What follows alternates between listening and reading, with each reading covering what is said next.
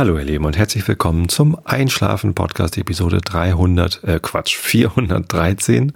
Irgendwas war mit 3 und 4.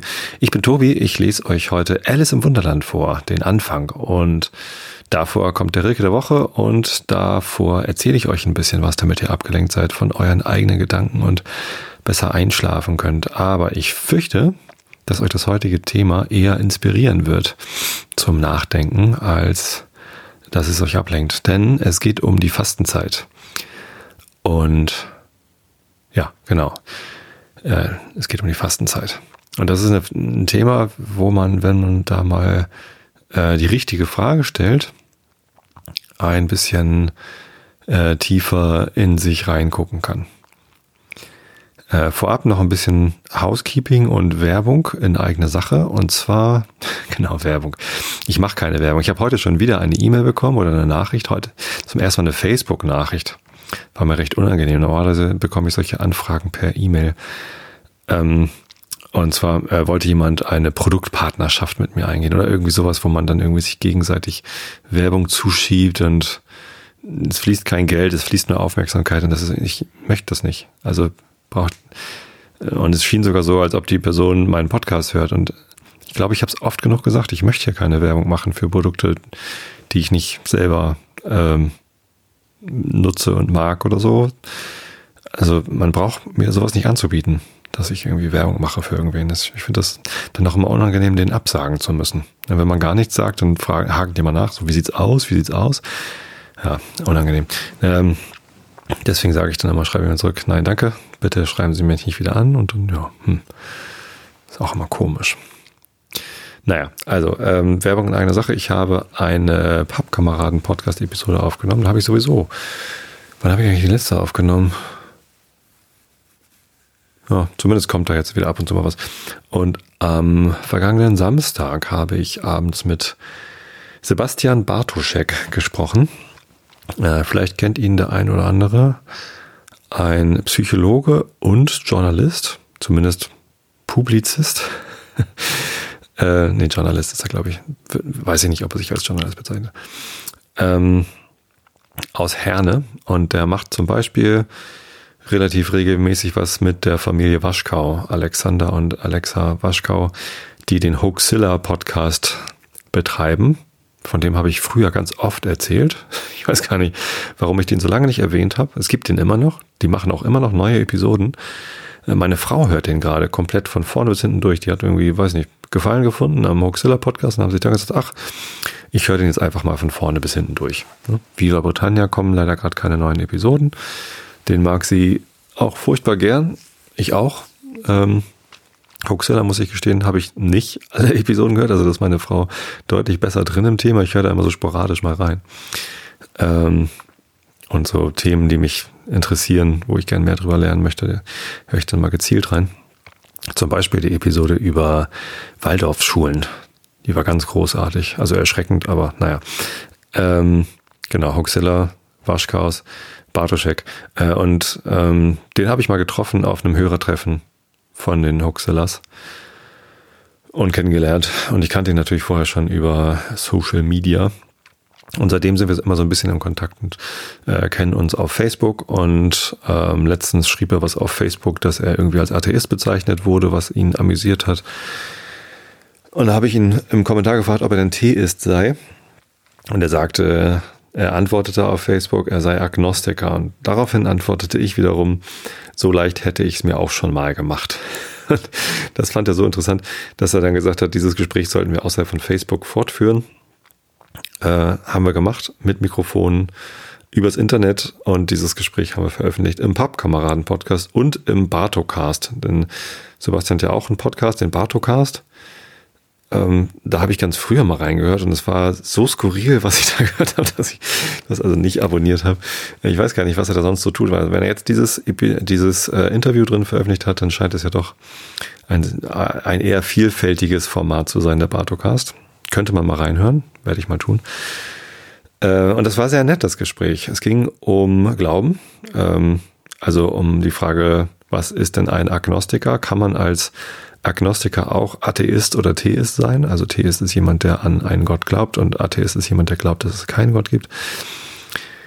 Es ging um den Tod, ähm, unter anderem, weil äh, besagter Alexander Waschkau gerade eine ganz tolle neue Episode Glaubenssache veröffentlicht hat mit Eduard Habsburg zum Thema Tod. Allerdings kann ich die euch nicht zum Einschlafen empfehlen, weil die sehr bewegend ist. Und ja, es ging um allerlei äh, Themen, Stunde 42. Hört es euch gerne an. Äh, mir hat es Spaß gemacht, mit Sebastian zu sprechen, ihm offenbar auch. Und das machen wir bestimmt in einem Jahr wieder. Oder vielleicht auch früher. Wer weiß das schon. Kann man nicht sagen. Genau, aber so viel zur Werbung in eigener Sache. Ähm, bei den Pappkameraden gibt es eine neue Episode und apropos Pappkameraden, heute hat Christoph Geburtstag. Herzlichen Glückwunsch, lieber Christoph, zum Geburtstag. Das ist nämlich derjenige, mit dem ich die meisten Pappkameraden-Podcast-Episoden und die erste Episode im Pappkameraden-Podcast aufgenommen habe. Äh, der mich immer so ganz lieb mit Whisky versorgt und ähm, ja, mit dem ich auch immer die Proben aus unserem unser aller gemeinsamen Pappkameraden Whisky Fass probiert habe. Das muss nämlich demnächst abgefüllt werden. Also wenn ihr da auf dem Laufenden bleiben wollt, äh, was mit dieser Fassabfüllung passiert und wie es schmeckt und falls ihr euch erinnert, vor gut vier Jahren, vor über vier Jahren hatte ich diese Aktion angeleitet, dass die Pappkameraden sich gemeinsam ein Whiskyfass kaufen. Das liegt auf Gut Basthorst, also keine Autostunde von hier entfernt. Und ja, sollte jetzt abfüllbereit sein, so langsam. Vielleicht auch noch ein halbes Jahr, aber viel länger nicht. Ja, die große Frage ist ja, was machen wir dann mit dem Fass? Ja, hört den Pappkameraden-Podcast. Gut, dann ähm, zu, zum Thema der heutigen Episode. Äh, die Fastenzeit hat begonnen. Das ist ein ähm, also ich meine damit das christliche Konzept der Fastenzeit. Natürlich wird in anderen Religionen und auch ohne Religion auch immer mal gefastet. Ganz interessant äh, als erste Abschweifung zu dem Thema. Ich habe gesehen, dass Kevin Rose einen neuen Podcast gestartet hat. Also so neu ist der auch nicht mehr, ein halbes Jahr schon alt oder so. Kevin Rose ist äh, meine erste große Podcast-Liebe sozusagen. Zusammen mit Alex Albrecht hat er äh, Dick Nation gemacht. Kevin Rose ist der Gründer von Dick.com eine Webseite, wo man Newsartikel teilen und bewerten kann. Habe ich, glaube ich, auch schon mal erzählt. Und die haben einen Videopodcast gemacht. Dick Nation war so ein wöchentlicher Videopodcast, wo sie die heißesten Geschichten von Dick irgendwie als äh, sich gegenseitig erzählt und besprochen haben. Wahnsinnig viel Bier getrunken haben, Quatsch geredet. Wahnsinnig viel Werbung gemacht haben, wo wir gerade über Werbung gesprochen haben. Die haben richtig intensiv Werbung gemacht. Und auch so lustig, die hatten immer einen Fake-Werbe- Treibenden mit drin in der Liste. Sehr gut. Ähm, ja, also das war äh, sehr prägend für mich in meiner Podcast, Videopodcast-Konsumzeit. Leider gibt's äh, Dick Nation schon lange nicht mehr, aber Kevin Rose hat einen neuen Podcast gemacht und er macht auch mit Alex Albrecht da zumindest eine Episode habe ich schon gehört. Ich weiß gar nicht. Und die haben gesagt, sie wollen das wieder regelmäßig machen, dass sie gemeinsam über Technik quatschen, dann allerdings ohne Video. Ähm, und in den anderen Episoden unterhält sich Kevin mit äh, verschiedenen Leuten, die ihn einfach interessieren. Und eine Episode, die ich gehört habe, da ging es um Langlebigkeit. Also Kevin interessiert sich ganz doll dafür, wie man gesund leben kann und wie man gesund 100 Jahre alt werden kann. Also wie kann man möglichst sich so verhalten, ernähren, äh, was kann man tun, um möglichst lange gesund äh, zu leben. Und ähm, in einer Episode ging es eben auch, oder jetzt ich glaube, zwei habe ich schon von ihm gehört, wo er sich mit Ernährungswissenschaftlern und Medizinern unterhalten hat, äh, wo es dann um, um die, die, entsprechende Ernährungsfrage geht, also wie soll man sich denn ernähren? Und er ähm, ist irgendwie anscheinend auch ein großer Fan vom äh, Inter, mit, intermittierendes Fasten heißt das, genau. Da fastet man nicht mehrere Tage, sondern man hält immer nur so äh, 16 Stunden ohne Essen aus. Das heißt, wenn man abends um sechs Abendbrot gegessen hat, also um sechs fertig ist mit Abendbrot essen, was ich natürlich nie schaffe, weil ich erst um sieben zu Hause bin, aber man kann ja auch in der Firma oder was weiß ich was, vor dem Heimweg schnell was futtern. Ähm, und dann am nächsten Tag eher kein Frühstück isst, sondern erst mittags, so gegen zwölf oder so. Also da hat man ja schon irgendwie 18 Stunden. Aber man kann auch abends um acht und nächsten Tag um zwölf hat man auch 16 Stunden ohne Essen. Und wenn man das äh, zwei, drei Tage die Woche macht, dann passieren im Körper anscheinend ähnliche Dinge wie wenn man richtig fastet, also längere, äh, mehrere Tage lang keine Nahrung zu sich nimmt. Ich kenne mich damit nicht aus. Äh, tut das bitte nicht einfach so, ohne euch damit zu beschäftigen. Und ich kann es euch auch nicht erklären. Ich habe das mal diese Podcast-Episode gehört, klang ganz schlüssig und interessant, aber bevor ich sowas ausprobieren würde, würde ich mich, glaube ich, erstmal schlau lesen. Vielleicht sogar am besten den Arzt fragen. Wobei sich viele Ärzte natürlich gar nicht wirklich damit auskennen. Da müsste man sich erst einen Arzt suchen, der sich mit sowas auskennt. Ziel des intermittierenden Fastens ist dann nicht abzunehmen, wobei Abnehmen natürlich auch äh, einen, einen gesundheitsförderlichen Effekt hat, wenn man dann Übergewicht hat. Wenn man kein Übergewicht hat, hat Abnehmen keinen gesundheitsförderlichen Effekt. Ähm, und ich muss nicht mehr abnehmen. Ich habe ja genug abgenommen. Ich wiege jetzt 92 Kilo. Ähm, vor allem habe ich einen Körperfettanteil, äh, der so gering ist, dass man meine Bauchmuskeln sehen kann. Das ist so für mich die, die Maßgabe. Solange ich meine Bauchmuskeln sehen kann, muss ich nicht weiter abnehmen. da kann ich eher Muskelmasse zunehmen jetzt. Ähm, ja, also um, um gesundheitliches Fasten geht's nicht, sondern ich, ich rede von der Fastenzeit, die äh, die christliche äh, Gemeinde, Kirche von Aschermittwoch bis zum Ostersonntag begeht. Also ich frage mich immer, wie man dann auf sieben Wochen kommt, wenn man von Mittwoch bis Sonntag etwas tut. Aber ja, man sagt, es sind die sieben Wochen der, der Fastenzeit. Und da wird traditionell quasi die Leidenszeit Jesu äh, nachempfunden und viele Leute, und irgendwie hat, ist die Kirche darauf gekommen, dass die Fastenzeit zu nennen. Die genauen Hintergründe und die Geschichte dazu kenne ich ehrlich gesagt auch nicht so genau. Was ich allerdings, ähm, womit ich sehr vertraut bin, ist die Aktion Sieben Wochen ohne von der evangelischen Kirche. Ich glaube, also die katholische Kirche nennt es nicht sieben Wochen ohne, sondern einfach so Fastenzeit.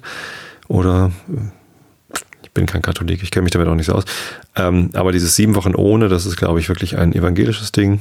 Die Protestanten äh, zelebrieren das und vor allem zelebrieren sie das nicht äh, als oder zumindest nicht nur als Selbstgeißelung, das gibt es natürlich auch, gerade bei den Protestanten, was ich immer so ein bisschen albern finde. Warum sollte man sich selbst geißeln?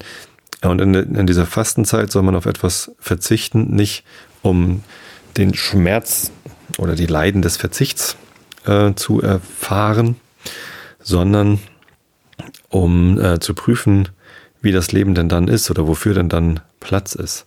Und wenn man die Frage so stellt, ähm, Machst du sieben Wochen ohne und ja, wenn ja, worauf verzichtest du?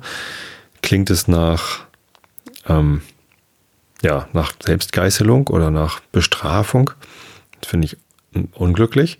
Wenn man aber stattdessen fragt, was glaubst du, wovon zu viel in deinem Leben ist, wo, worauf du eine Weile verzichten möchtest, um zu schauen, wofür dann Platz ist, dann äh, bekommt die Frage einen ganz anderen Spin. Und genau die Frage habe ich auf Facebook, äh, auf Twitter gestellt und da kam ähm, ganz gute Impulse. Ich glaube, wenn ich gefragt hätte, hier sieben Wochen ohne, macht ihr mit und worauf verzichtet ihr?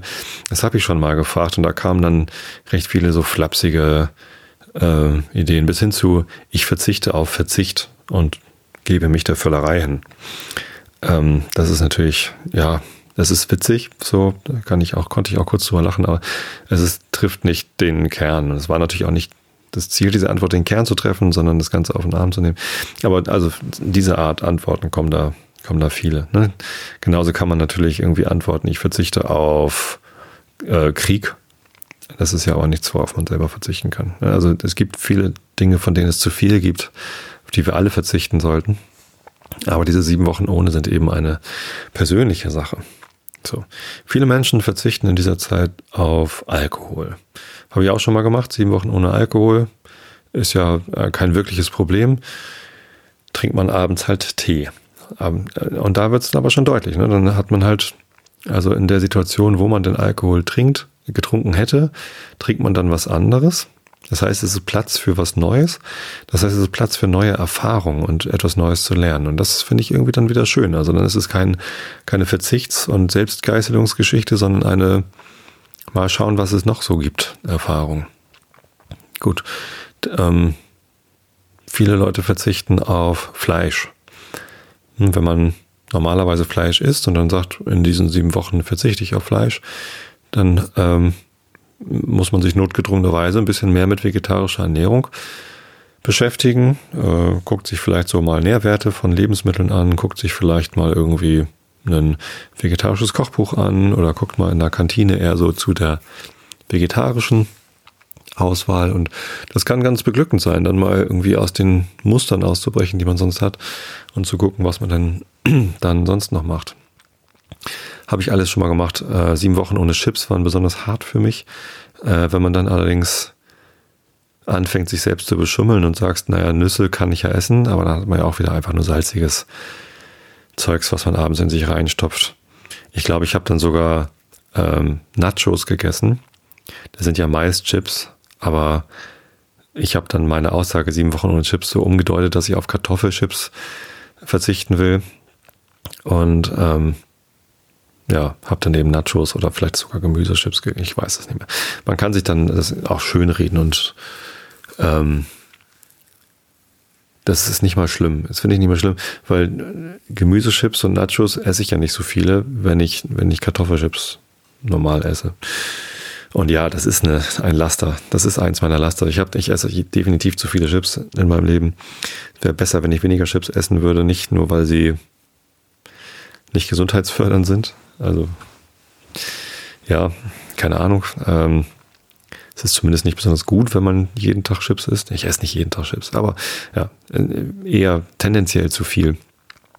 Ähm, aber im Moment habe ich damit nicht so sehr das Problem. Ich habe überlegt, dieses Jahr, worauf. Und das finde ich dann wieder ganz schön. Also, das ist ein Grund, warum ich äh, mich halt doch immer noch als Christ bezeichne. Da habe ich jetzt gerade am Samstag mit dem Bartoschek drüber gesprochen. Ich mag diese Impulse. Also dieser Impuls, der aus der evangelischen Kirche kommt, sieben Wochen ohne. Überleg doch mal, was jetzt gerade in deinem Leben zu viel ist. Hat natürlich überhaupt nichts eigentlich mit der Fastenzeit, mit Aschermittwoch, mit Ostern wirklich zu bedeuten. Das kann man ja jederzeit machen. Also man muss jetzt sich nicht grämen, dass man irgendwie den Aschermittwoch verpasst hat, um sieben Wochen auf etwas zu verzichten. Ähm, sondern äh, man kann ja jederzeit anfangen, sieben Wochen auf irgendwas zu verzichten oder irgendwas anders zu machen. Aber ich mag diesen Impuls. Also Aschermittwoch ist für mich immer so ein Impuls. Denk mal drüber nach, äh, was du im Moment zu viel in deinem Leben hast, worauf du gerne verzichten möchtest, um zu schauen, wie das Leben dann so ist. Und ich habe mich dieses Jahr dazu entschieden, sieben Wochen ohne Shoppen bei Amazon zu machen. Und das klingt vielleicht ein bisschen skurril, aber ich habe tatsächlich irgendwie, ich habe mich sehr daran gewöhnt, dass ich irgendwie meinen Prime-Account bei Amazon habe. Und wenn ich irgendetwas brauche, ich bin halt, also ich arbeite jeden Tag acht Stunden irgendwie, bin irgendwie mit, noch mit Arbeitsweg äh, irgendwie sowas wie zehn, elf, zwölf Stunden aus dem Haus, je nachdem, wie der Tag so läuft. Und komme wenig dazu, äh, einkaufen zu gehen. Ich, seit ich mit dem Auto fahre, ist es ein bisschen besser. Ähm, aber ja, da am Fischmarkt, da sind auch nicht viele Geschäfte, wo ich mal eben zwischendurch was einkaufen kann. Das heißt, wenn ich von der Arbeit aus irgendwas einkaufen will, in die Innenstadt ist es ein bisschen weit. Da, wo mein Auto steht, äh, auf der Südseite vom alten Elbtunnel, da ist Blom und Voss und Schiffe kaufe ich nicht so oft. Äh, ansonsten ist da nichts, wo man irgendwas einkaufen könnte. Ich könnte natürlich auf dem Rückweg irgendwie ein Buchholz anhalten oder so. Das ist irgendwie alles nicht so günstig. Das heißt, ich habe es mir sehr angewöhnt, wenn ich irgendwas brauche, gucke ich bei Amazon, aha, äh, Sechser-Packung Deo ist sowieso günstiger, als wenn ich eine Einzelpackung Deo im, bei Butnikowski kaufe. Also lasse ich mir eine Sechser-Packung Deo äh, zuschicken. So, ist billig, kostet keine Versandkosten, weil ich eh Prime-Kunde bin, weil ich da noch mehr Sachen von nutze. Die Videos nutze ich und den Fotostorage nutze ich und ne, das ist irgendwie, ich habe mir das sehr angewöhnt. Wenn ich irgendwas brauche, gucke ich bei Amazon, kann da schön vergleichen, stöber da durch und klick mir das dann. Ähm, und ich weiß, dass dadurch äh, anderer Einzelhandel ähm, in Probleme gerät. Ich weiß, dass Amazon in Deutschland keine, zumindest zu wenig Steuern zahlt. Ich weiß, dass die Arbeitsbedingungen bei Amazon äh, zu großen Teilen äh, deutlich schwierig sind. So, ähm, ich, äh, ich möchte das eigentlich nicht unterstützen, dieses System. Ähm, trotzdem nutze ich es, weil es so wahnsinnig praktisch ist. Äh, ich ich habe zum Glück keine Probleme mit Paketlieferungen. Das heißt, ähm, hier zu Hause haben wir den Ablageort vereinbart mit der Post, wo das sehr gut funktioniert. Ich kann mir auch private Pakete in die Firma schicken lassen.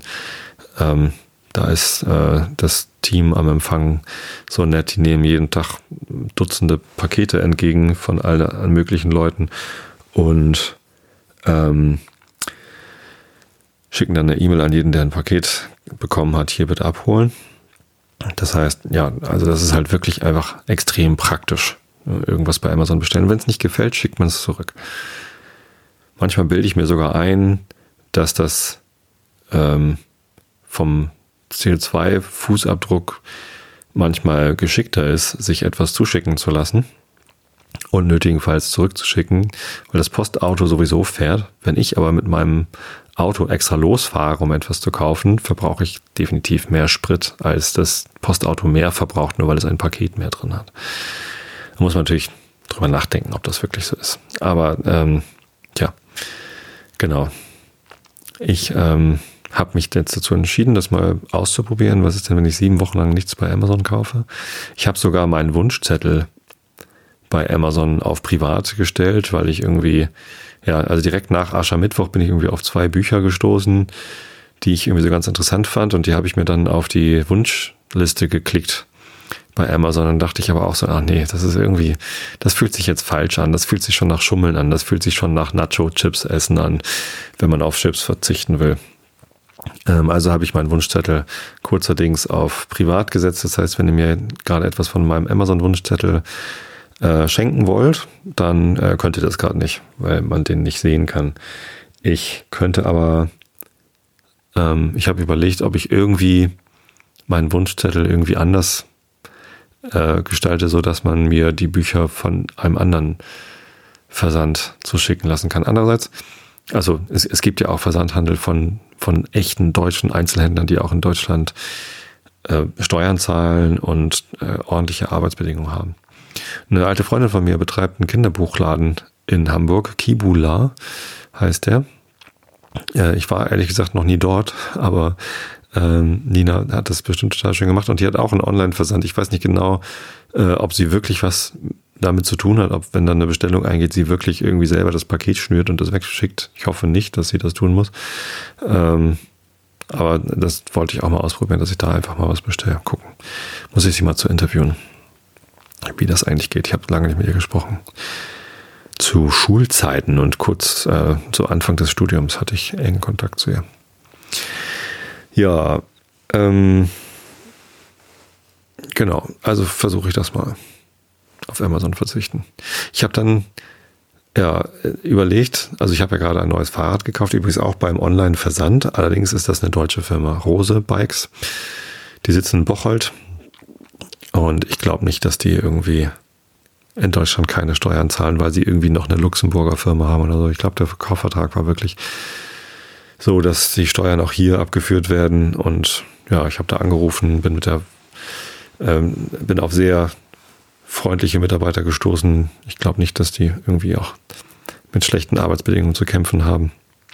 Deswegen habe ich da gerne bestellt. Außerdem brauche ich halt ein sehr großes Rad äh, und die ganzen Fahrradläden, wo ich drin war, die hatten kein passendes Rad. Also das, das Rad, das ich mir gewünscht habe, ein, ein Crosser, ein, ein Cyclocross-Rad, also Rennrad, Geometrie und Optik, also Rennradlenker, Rennradschaltung, mit allerdings der Möglichkeit, breitere Reifen aufzuziehen, also eine breitere Gabel und eine Scheibenbremse wollte ich gern haben, weil das ein Rad ist, mit dem ich auch durch den Dreck fahren können will und auch bei Regen fahren können will und auch durch Matsch und wenn mal Blätter auf der Straße liegen und so. Ne? Da ist ein Rennrad nicht so gut geeignet, weil da halt nur schmale Reifen draufgehen. Ich habe ein Rennrad.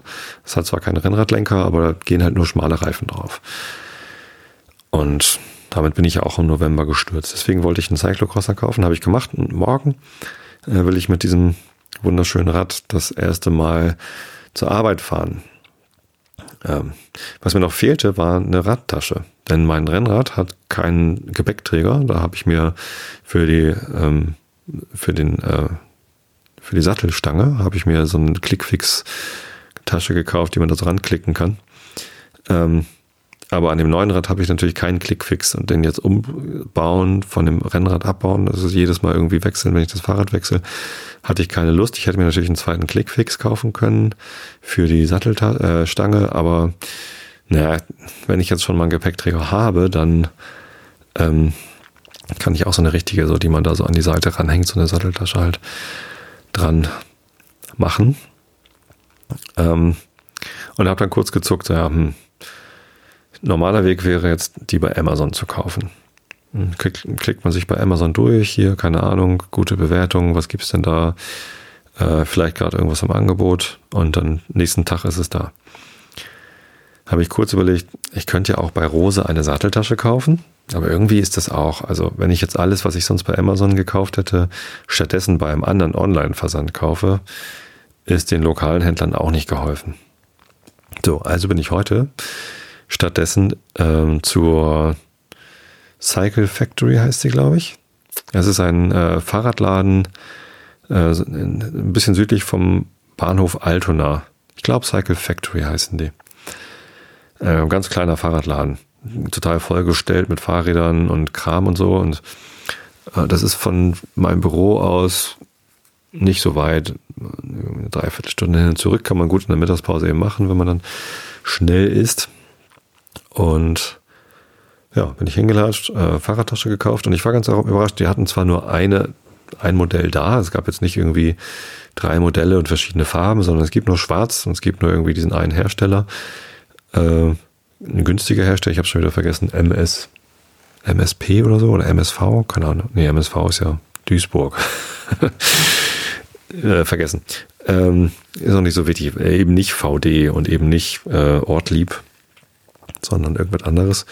Aber das gleiche Material, das ist halt so eine, so eine LKW-Plane, auch 100% wasserdicht. Und ja, sah, sah ordentlich aus und sollte halt auch nur 63 Euro kosten.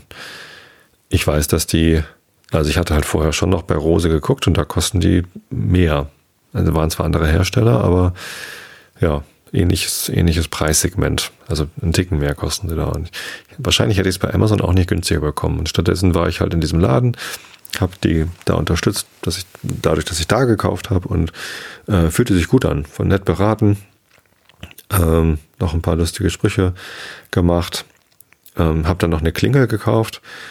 Äh, das war auch tatsächlich ganz gut, dass ich da war, weil ich hatte mir schon tatsächlich irgendwie war das äh, noch vor Aschermittwoch hatte ich mir bei Amazon eine Klinge gekauft für das neue Fahrrad und äh, die passt nicht, weil äh, die Fassung zu klein ist. Also ich habe ja jetzt so einen Rennradlenker und der ist recht dick, also ein dickes Rohr und die Klingel passt dann nicht rum.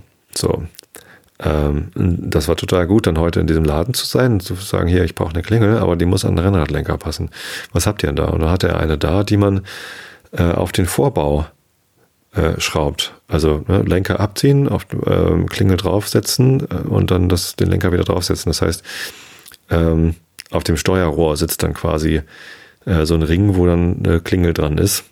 Da hat man den Lenker natürlich einen Ticken höher, aber ich habe da ja sowieso Spacer sitzen, die den Lenker irgendwie in die Höhe bringen.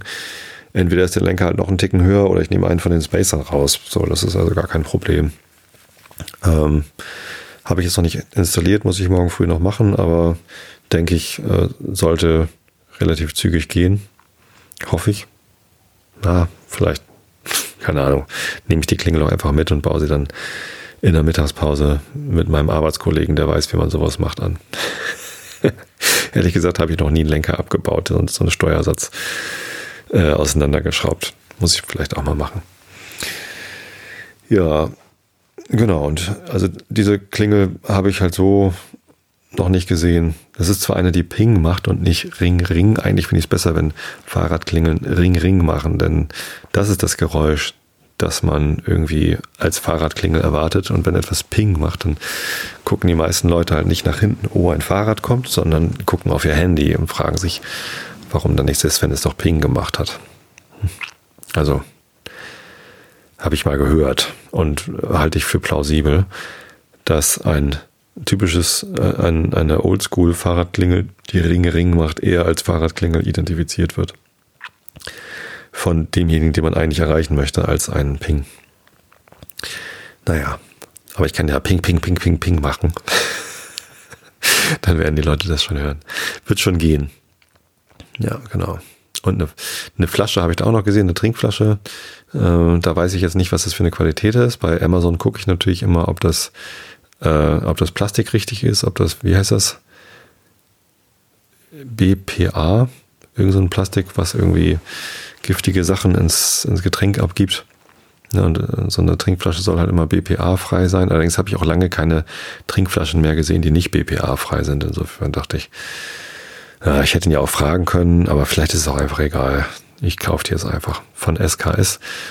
Äh, da ist so ein Totenkopf drauf und schwarz und orange. Und das passt halt perfekt zum Rad. Also ich habe die auch nur gekauft, weil das Rad orange und grau ist und schwarze Anbauteile hat und so. Ähm, und die Trinkflasche ist jetzt schwarz mit orange. Das ist natürlich perfekt. Genau. Ja. Und eine Sonnenbrille für 30 Euro statt 60 habe ich auch noch gekauft. Ich glaube dem sogar eher, dass die wirklich mal 60 Euro gekauft hat, als den Händlern bei Amazon, wo immer irgendwelche Mondpreise als Originalpreis dran stehen. Und hier jetzt im Angebot für ganz wenig. Naja. Na gut, so sieht's aus. Und ja, mal gucken, was das mit mir macht und wie ich jetzt die nächsten Wochen bis Ostern einkaufen soll. Meine Frau, äh, als ich ihr heute erzählt habe, dass ich im Fahrradladen war und mir eine Fahrradtasche gekauft habe, und meinte, oh, du machst das wirklich sieben Wochen ohne Amazon. Ich hatte ihr das gesagt und sie hatten das, glaube ich, noch nicht so ganz abgenommen, dass ich das wirklich machen will. Äh, und die sagte dann, na, mal gucken, was ich zum Geburtstag kriege, weil sie äh, kurz nach Ostern Geburtstag hat. Also es würde wahrscheinlich klappen, dass ich direkt nach Ostern noch bei Amazon was bestelle. das ist dann rechtzeitig da. Aber eigentlich ist ja gerade ein Geburtstagsgeschenk Geburtstagsgeschenk etwas, was man vielleicht lieber in einem Laden kaufen möchte, wo man selber dann aussucht und sich ein bisschen Gedanken macht, als einfach bei, durch Amazon zu scrollen und zu sagen, hier komm, schick das am besten gleich einpacken lassen. Nee, nee, das, äh, da finde ich schon was. Ich weiß zwar noch nicht was. Eine Idee habe ich. Kriege ich aber gar nicht bei Amazon. Äh, also müsste ich eh woanders kaufen. Aber vielleicht finde ich noch eine bessere Idee. Tja, genau. So viel zur Fastenzeit. Ein weiterer Punkt, an den ich da denken muss, ist ähm, das Antrainieren und Abtrainieren von Gewohnheiten. Denn eigentlich ist dieses sieben Wochen ohne nichts anderes als das, der Versuch, Gewohnheiten zu durchbrechen. Und das ist eine Sache, mit der ich mich schon recht lange beschäftige.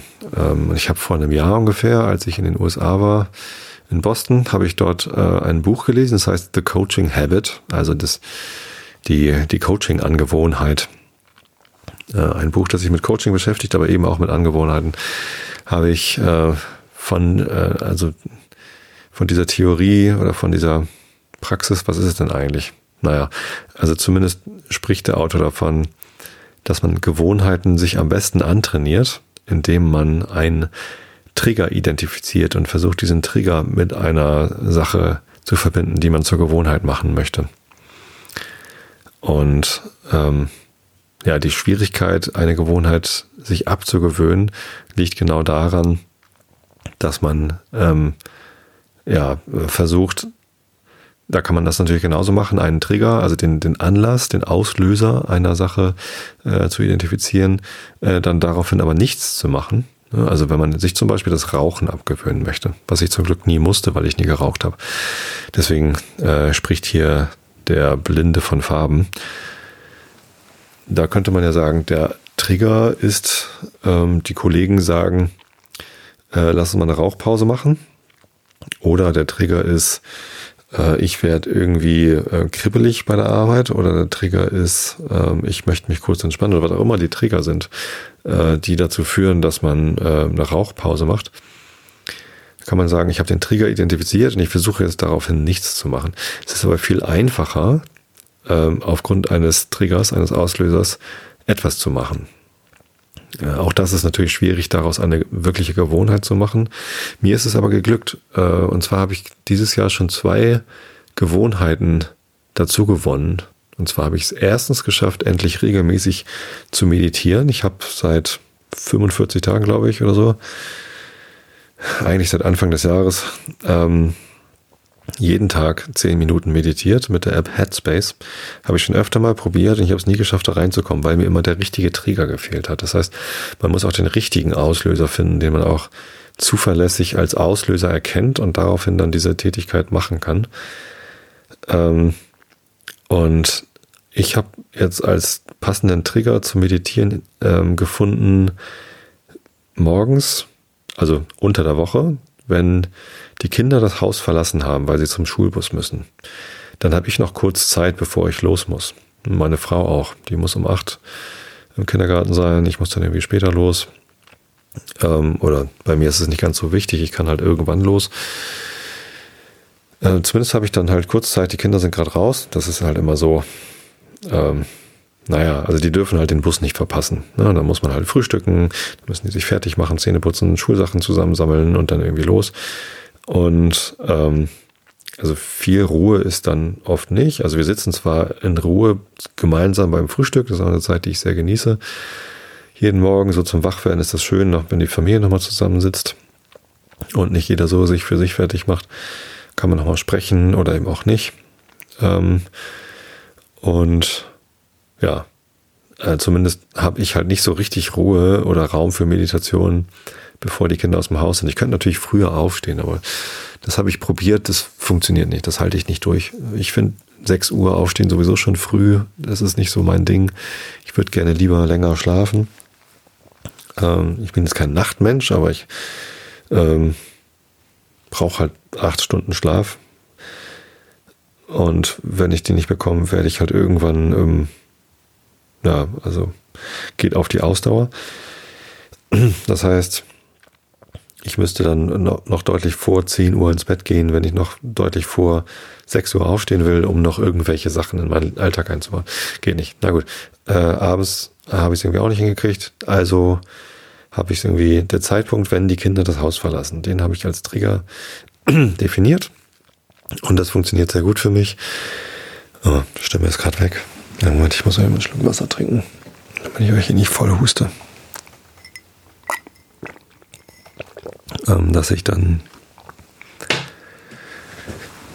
genau mich dann hinsetze, ähm, diese App einschalte und zehn Minuten meditiere. Und das funktioniert. Ich habe den Trigger erkannt und eingebaut und ich habe ähm, das jetzt geschafft. Also das ist jetzt eine Gewohnheit, dass ich jeden Tag meditiere.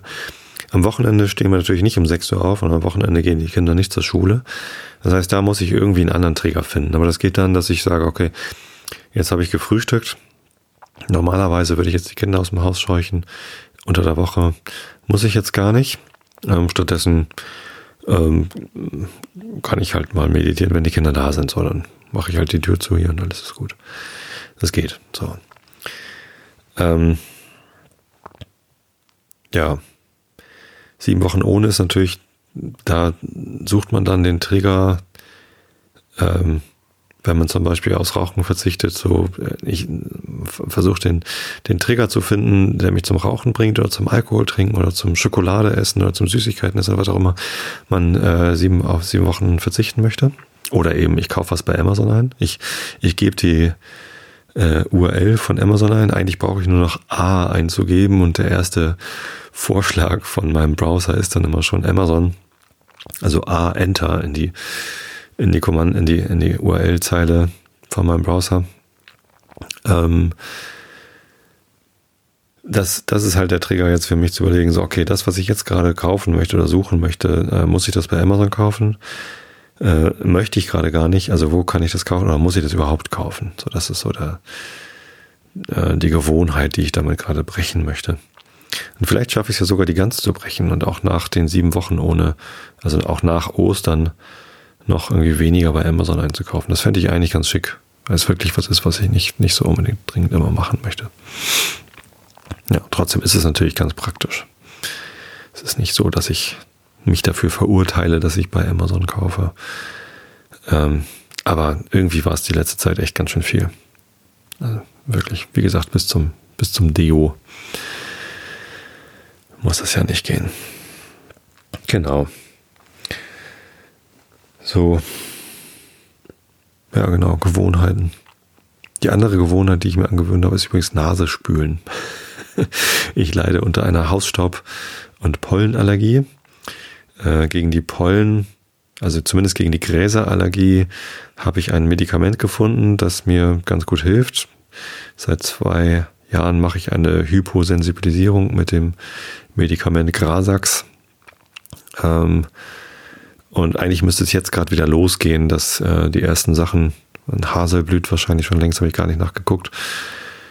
Ähm, Aber ja, ich habe so mit Heuschnupfen, Gräserpollen äh, im vergangenen Jahr äh, fast gar keine Probleme gehabt. Und das ist sehr ungewöhnlich gewesen. Das liegt halt wahrscheinlich wirklich an dieser Hyposensibilisierung. Mal gucken, was dieses Jahr passiert. So, aber trotzdem, äh, Hausstauballergie ist natürlich trotzdem noch da. Katzenhaarallergie habe ich auch, deswegen haben wir keine Katze. Ähm, aber was auch immer irgendwie so an Allergenen rumfliegt, eigentlich ist es eine gute Idee, ähm, abends vorm Schlafen die Nase zu spülen. Habe ich einen ruhigeren Schlafen, schnarche weniger und so. Habe ich mir aber auch nie angewöhnen können. Ähm, der Trigger ist recht einfach, äh, nämlich Zähne putzen. Also ich habe ja, also ich putze mir jeden Abend die Zähne, das ist eh schon eine Angewohnheit. Keine besonders außergewöhnliche, will ich hoffen. Und ähm, an, an diesen Trigger, diesen Auslöser, ich mache mich jetzt Bett fertig, also ich putze jetzt meine Zähne, habe ich einfach dran geknuppert. Ich, äh, bevor ich das tue, spüle ich meine Nase. Hm. Morgens mache ich das jetzt auch meistens noch. Also das funktioniert ganz gut. Ich habe auch an den Abendtrigger, also bevor ich mir die Zähne putze, mache ich jetzt außerdem noch äh, so viele Klimmzüge, wie ich kann. Einfach um ein bisschen äh, Rückenmuskulatur und Armmuskulatur mit aufzubauen. Ähm, habe ich eine Klimmzugstange und die habe ich nie benutzt. Die hängt da schon seit irgendwie drei, vier Jahren irgendwie an der Decke. Habe so eine Stange genommen, die man an die Decke schraubt, die, die man in den Türrahmen einspannt. Für die bin ich zu schwer. Also mittlerweile ging es vielleicht, aber äh, ich habe ja 13 Kilo abgenommen. Ähm, aber mit über 100 Kilo an so eine Stange zu hängen, die sich so äh, zwischen den Türrahmen, in den Türrahmen spannt, äh, hat für mich nicht so gut funktioniert. Die ist durchgebogen, die ich da hatte. ja, ähm, die an die Decke schrauben, zu schrauben, die, äh, da kann man natürlich deutlich schwerer sein. Da braucht man natürlich nur die passende Decke dafür, aber die habe ich zum Glück. Und äh, da mache ich jetzt jeden Abend brav meine Klimmzüge. Und ähm, ursprünglich habe ich immer so drei oder vier Klimmzüge geschafft. Äh, jetzt bin ich nach nur, wie lange mache ich das jetzt? Habe ich irgendwie vor Weihnachten vielleicht im November angefangen, ich weiß es nicht genau, das regelmäßig zu machen. Und äh, ich bin jetzt bei zehn. Also zehn schaffe ich, manchmal auch elf, manchmal auch nur acht. Aber so im Schnitt zehn Klimmzüge. Ja.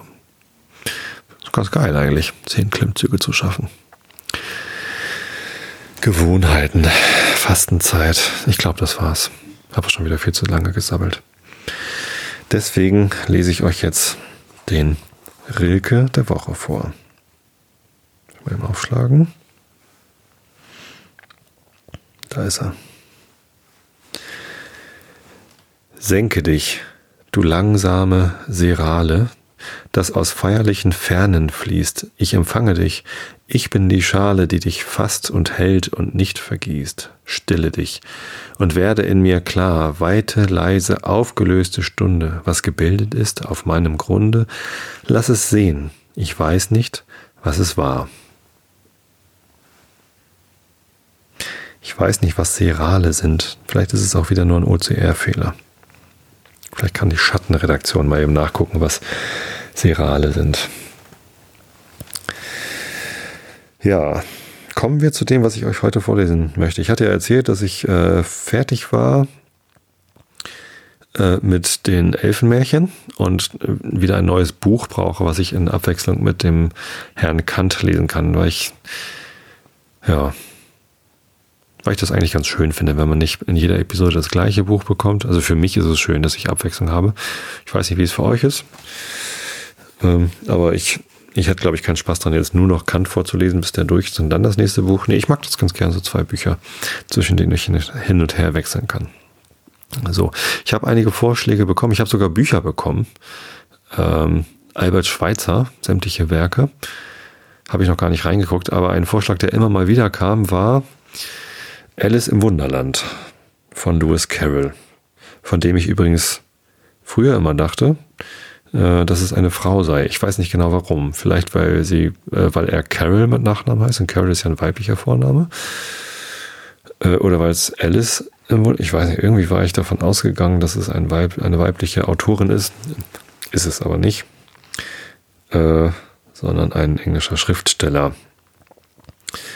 Genau, und äh, von Alice im Wunderland gibt es mehrere Dutzend Übersetzungen. Deswegen musste ich ein bisschen aufpassen, denn äh, neuere Übersetzungen ähm, darf ich natürlich noch nicht vorlesen. Denn damit ein Werk gemeinfrei ist und dass ich es hier vorlesen darf, ohne Urheberrechte oder Verwertungsrechte zu verletzen, muss der Rechteinhaber seit mehr als 70 Jahren tot sein. Also da geht es immer ums Kalenderjahr. Und ähm, der Rechteinhaber einer Übersetzung ist halt der Übersetzer und nicht der Autor. Das heißt, Lewis Carroll ist natürlich schon ähm, länger als 70 Jahre tot. 1868 ist er gestorben. Nee, Quatsch, 1868 ist er nach Guildford gezogen und dann an einer Lungenentzündung gestorben. Steht ja aber gar nicht, wann. Naja. Ach da, 14. Januar 1898. Wie auch immer. Ähm, zumindest ähm, gibt es halt viele Übersetzungen. Es gibt jetzt sogar gerade wieder eine neue Übersetzung. Ähm, habe ich, oder was heißt gerade, vor ein paar Jahren gab es wieder eine neue Übersetzung. Es gibt mehrere Gründe, warum man dieses Buch mehrfach übersetzt hat. Einer davon ist, dass bei den alten Übersetzungen die Verwertungsrechte ausgelaufen sind und man es einfach äh, äh, kopieren kann. Ähm, ein anderer Grund ist, dass in diesem Buch viel Wortwitz enthalten ist, der aber auch aus dieser Zeit kommt. Also das Buch ist von äh, 1862, beziehungsweise 1865 ist die Erstveröffentlichung. Und ähm, in dem Buch wird viel auf die äh, Kultur aus dieser Zeit Bezug genommen. Da werden also Wortspiele so gebaut, dass ähm, ja, es eben an, was weiß ich, Kinderreime die damals irgendwie verbreitet waren, irgendwie ähm, an, äh, angelehnt werden. Ja, Habe ich das Wort gerade nicht gefunden. Und ja, diese zu übersetzen ist natürlich eine Schwierigkeit. So, die erste Übersetzung ist von äh, Anthony, heißt sie, glaube ich, Zimmermann. Das ist tatsächlich eine Frau. Ähm, und die hat äh, versucht, die ähm, diese ganzen Anspielungen und, und Wortspiele so zu übersetzen, dass sie auch im Deutschen gut funktionierten in der Zeit. Allerdings gibt es da natürlich dann verschiedene Ansätze und ähm, ja, Ideen, wie man das denn so machen kann, dass es ins Deutsche gut passt. Wort für Wort, also ein Buch Wort für Wort äh, wörtlich zu übersetzen, ähm, kann halt den Lesefluss eher stören. Ne? Wenn es da, wenn es, wenn es um Wortwitz geht oder um Reime oder so, dann ist es halt einfach schwierig, etwas äh, direkt zu übersetzen. Und dazu kommt ja noch dazu, äh, dazu kommt ja noch, dass sich die Kultur geändert hat. Das heißt, die, diese Kinderreime, die man vielleicht damals nutzen konnte, die kennt heute vielleicht keiner mehr oder ne, was auch immer damals irgendwie Einfluss genommen hat, was man damals, äh, wo es jeder gleich erkannt hat oder viele gleich erkannt haben erkennt man heute nicht mehr. Deswegen ist es durchaus ähm, angemessen, immer noch neue Übersetzungen zu machen. Auch der Gebrauch der Sprache ändert sich ja auch. Ähm, zum Beispiel ist in ähm, der ersten Übersetzung von ähm, äh, Pippi Langstrumpf ist ja noch vom Negerkönig die Rede. Äh, heute ist aber die allgemein akzeptierte Meinung, dass Neger ein despektierliches Wort ist, ein, eine Beleidigung für dunkelhäutige Menschen, People of Color. Und ähm, ich finde es vollkommen legitim, dann zu sagen, ja gut, dann, dann nehmen wir das da halt raus. Und zwar ist das ähm, historische Dokument damit verfälscht. Es ist dann nicht mehr äh, das Original, wenn da jetzt irgendwie Südseekönig oder sowas statt Negerkönig steht. Ähm, ich finde das aber in Ordnung so eine Übersetzung an den aktuellen Sprachgebrauch anzupassen, gerade in so einem Fall, wo ähm, Dinge, die beleidigend sind, die vielleicht erst heute wirklich als beleidigend erkannt werden können, ähm, dann eben so angepasst werden, dass sie eben nicht mehr beleidigen. Warum sollte man das nicht machen? Das ist doch einfach nur fair. Und die Leute, die dann sagen, nein, das schränkt uns aber ein oder das verfälscht unsere Kultur, da denke ich, ja, wenn es dir wichtiger ist, äh, deine Kultur zu äh, nicht weiterzuentwickeln, also zu erhalten im Sinne von zu konservieren, als ähm, äh, zu erkennen, dass du damit Menschen beleidigst und diese dann eben nicht mehr zu beleidigen, dann ähm, sei es drum. Ich finde die andere Wahl besser. Ich finde Leute beleidigen doof. Gut. Ähm, ja, deswegen gibt es immer wieder neue Übersetzungen. Ähm, ich lese euch aber hier die, die erste Übersetzung vor. Und äh, die gibt es auch, äh, wenn ihr sie mitlesen wollt, im Projekt Gutenberg. Projekt Gutenberg wurde ja ähm, akquiriert, übernommen, keine Ahnung, äh, von Spiegel. Das heißt, ähm, ihr landet dann auf der Seite von Spiegel online, von spiegel.de. Ähm, nicht wundern. Ja, aber wenn ihr nach Alice im Wunderland Projekt Gutenberg sucht, dann gehört das heutzutage irgendwie zum Spiegel dazu. Ich weiß gar nicht, wie lange das schon ist. Das ist schon relativ lang, glaube ich. Aber ja, so ist es halt. Ähm, genau. So, Alice im Wunderland. Ich freue mich drauf. Das ist irgendwie ein schöner Vorschlag. Der kam schon öfter. Zuletzt von Holger Krupp, äh, auch ein Podcaster, den ich irgendwie kennengelernt habe vor einigen Jahren. Und irgendwie, ja, sieht man sich ab und zu mal. Zuletzt waren wir zusammen im Stadion. Ähm, Dirty Minutes Left macht er als Podcast. Könnt ihr auch mal reinhören. Ähm, genau. Und ja, ist ein, eine gute Empfehlung. Ich weiß gar nicht, warum ich die immer wieder ignoriert habe. Haben schon echt viele vorgeschlagen. Alice im Wunderland von Lewis Carroll. Es fängt an mit einem Gedicht oder Lied. Augen zu und zugehört. O schöner goldener Nachmittag. O schöner goldener Nachmittag, wo Flut und Himmel lacht, von schwacher Kindeshand bewegt, die Ruder plätschern sacht, das Steuer hält ein Kindesarm und lenket unsere Fahrt. So fuhren wir gemächlich hin auf träumerischen Wellen, doch ach, die drei vereinten sich, den müden Freund zu quälen. Sie trieben ihn, sie drängten ihn, ein Märchen zu erzählen. Der, die erste gab's Kommandowort, O schnell, o fange an und mach es so, die zweite bat, dass man recht lachen kann. Die dritte ließ ihm keine Ruhe. Mit wie und wo und wann? Jetzt lauschen sie von, vom Zauberland der wunderbaren Meer. Mit Tier und Vogel sind sie bald in freundlichem Verkehr und fühlen sich so heimisch dort, als ob es Wahrheit wäre und jedes Mal, wenn Fantasie dem Freunde ganz versiegt, das Übrige ein andermal. Oh nein, sie leiden's nicht. Es ist ja schon ein andermal, so rufen sie vergnügt, so ward vom schönen Wunderland das Märchen ausgedacht, so langsam Stück für Stück erzählt, beplaudert und belacht. Und froh, als es zu Ende war, der Weg nach Haus gemacht. Alice, oh, nimm es freundlich an. Leg es mit güt'ger Hand zum Strauße, den Erinnerung aus Kinderträumen band, gleich welken Blüten mitgebracht, aus liebem fernen Land. Erstes Kapitel hinunter in den Kaninchenbau. Alice fing an, sich zu langweilen. Sie saß schon lange bei ihrer Schwester am Ufer und hatte nichts zu tun. Das Buch, das ihre Schwester las, gefiel ihr nicht, denn es waren weder Bilder noch Gespräche darin. Und was nützen Bücher, dachte Alice, ohne Bilder und Gespräche? Sie überlegte sich eben, so gut es ging, denn sie war schläfrig und dumm von der Hitze, ob es der Mühe wert sei, aufzustehen und Gänseblümchen zu pflücken, um eine Kette damit zu machen, als plötzlich ein weißes Kaninchen mit roten Augen dicht an ihr vorbeirannte. Dies war gerade nicht sehr merkwürdig. Alice fand es auch nicht sehr außerordentlich, dass sie das Kaninchen sagen hörte, Oh weh, oh weh, ich werde zu spät kommen. Als sie es später wieder überlegte, fiel ihr ein, dass sie sich darüber hätte wundern sollen, doch zur Zeit kam es ihr alles ganz natürlich vor. Aber als das Kaninchen seine Uhr aus der Westentasche zog, nach der Zeit sah und eilig fortlief, sprang Alice auf, denn es war ihr doch noch nie vorgekommen, ein Kaninchen mit einer Westentasche und einer Uhr darin zu sehen. Vor Neugierde brennend rannte sie ihm nach über den Grasplatz und kam noch zur rechten Zeit, um es in ein großes Loch unter der Hecke schlüpfen zu sehen. Den nächsten Augenblick war sie im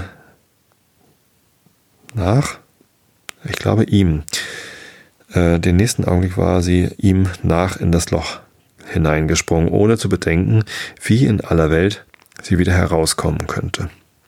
Der Eingang zum Kaninchenbau lief erst geradeaus wie ein Tunnel und ging dann plötzlich abwärts. Ehe Alice noch den Gedanken fassen konnte, sich schnell festzuhalten, fühlte sie schon, dass sie fiel, wie es schien, in einen tiefen, tiefen Brunnen.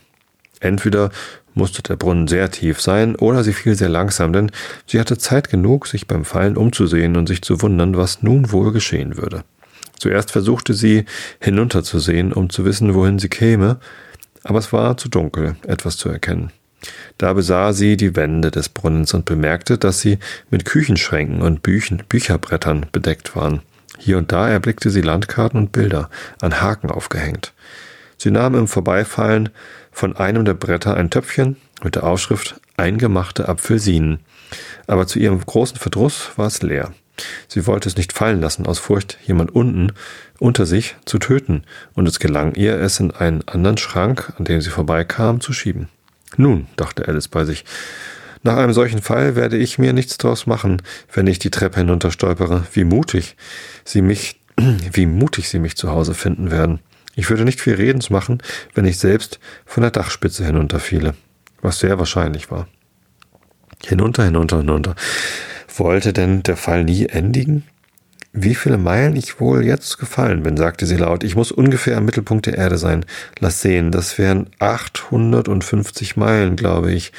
Denn ihr müsst wissen, Alice hatte dergleichen in der Schule gelernt und obgleich dies keine sehr gute Gelegenheit war, ihre Kenntnisse zu zeigen, da niemand zum Zuhören da war, so übte sie es sich doch dabei ein. Ja, das ist ungefähr die Entfernung. Aber zu welchem Läng Länge und Breite gerade ich wohl gekommen sein mag? Alice hatte nicht den geringsten Begriff, was weder Längengrad noch Breitegrad war, doch klangen ihr die Worte großartig und nett zu sagen. Bald fing sie wieder an. Ob ich wohl ganz durch die Erde fallen werde? Wie komisch das sein wird, bei den Leuten herauszukommen, die auf dem Kopfe gehen. Die Antipathien, glaube ich. Diesmal war es ihr ganz lieb, dass niemand zuhörte, denn das Wort klang ihr gar nicht recht. Aber natürlich werde ich sie fragen müssen, wie das Land heißt. Bitte, liebe Dame, ist dies Neuseeland oder Australien? Und sie versuchte dabei zu knicksen. Denkt doch, knicksen, wenn man durch die Luft fällt. Könnt ihr das fertig kriegen? Aber sie werden mich für ein unwissendes kleines Mädchen halten, wenn ich frage. Nein, es geht nicht an zu fragen. Vielleicht sehe ich es irgendwo angeschrieben. Ach, wunderbarer Anfang eines Buches. So, ich merke gerade, dass die Stimme gleich wieder weg ist. Habe ich vielleicht zu viele Schritte gemacht heute? Ich weiß es nicht. Ich kann es noch nicht sagen. Ich hatte nämlich heute meinen Schrittzähler nicht um. Ähm, obwohl ich laufen war, ich habe meine Laufuhr vergessen. Ich habe heute Morgen mein One-on-One-Meeting mit einem Arbeitskollegen wieder beim Laufen an der Elbe, zwölf Kilometer verbracht und äh, die Schritte zum Radladen gemacht. Also ich müsste ungefähr bei 20.000 Schritten sein. Ich weiß es aber nicht, weil ich meinen Schrittzähler nicht dabei hatte. Und ich weiß auch nicht, warum jetzt meine Stimme weg ist. Ich weiß nur, dass ich jetzt ins Bett gehen werde, damit ich morgen mit dem Fahrrad in die Firma fahren kann und alles wieder gut ist. Und ins Bett gehen ist sowieso eine gute Idee. Ich hoffe, ihr seid alle müde genug geworden von meinen Ausführungen und von Alice, denn Schlafen ist wichtig, Schlafen ist gesund. Man sollte immer ausreichend viel schlafen. Ja, ähm, in diesem Sinne wünsche ich euch ausreichend viel Schlaf in der nächsten Zeit. Ihr hört mich wieder hoffentlich nächste Woche im Realitätsabgleich und in zwei Wochen bei der nächsten Episode im Einschlafen-Podcast. Ich habe euch alle lieb. Bis zum nächsten Mal. Gute Nacht.